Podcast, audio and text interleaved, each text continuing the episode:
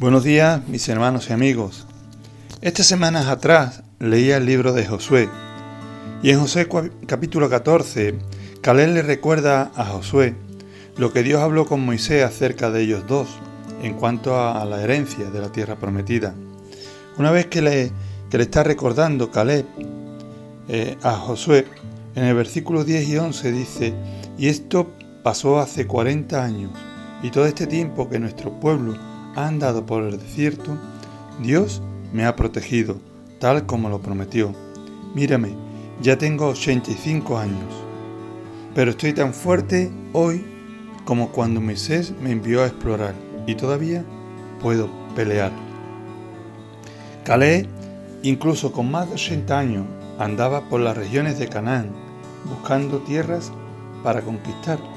Y ahora, en el libro de Josué, leemos que él promete a su hija en matrimonio para aquel que consiga conquistar una ciudad importante. Dice Josué capítulo 1 versículo 12. Caleb había prometido que quien conquistara Debir se casaría con su hija Asa.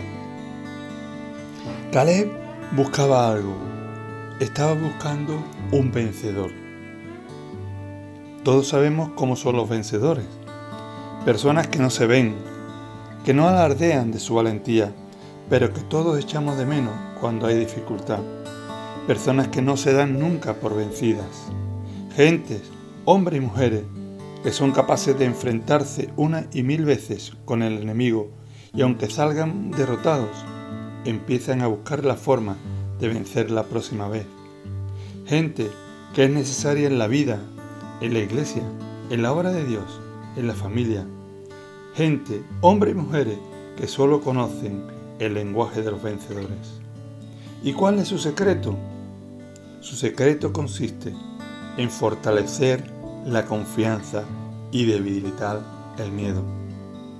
Fortalecer la confianza y debilitar el miedo, porque ¿cómo podemos tener miedo cuando sabemos que Dios está en todo momento a nuestro lado? ¿Cómo no sentir confianza si Él fue capaz de vencer a todos los enemigos, incluida la muerte. Demasiadas veces alimentamos nuestros miedos al desconfiar del poder de Dios. Demasiadas veces debilitamos nuestra confianza por no conocer todo lo que Dios nos ha prometido.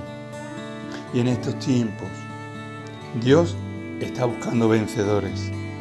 Gente hombres y mujeres capaces de transformar el mundo. Dios no está buscando ejércitos, no está buscando ciudades, no está buscando fortalezas. Él busca a personas como tú y como yo. Él te busca en este día, a ti, mi hermano, mi amigo. Los hijos de Dios no son vencedores, son más que vencedores, dice Romanos capítulo 8. Así que en esta mañana vence a tus miedos y pon tu confianza en las promesas de Dios, porque Él te ha hecho más que vencedor. Que Dios te bendiga en esta mañana.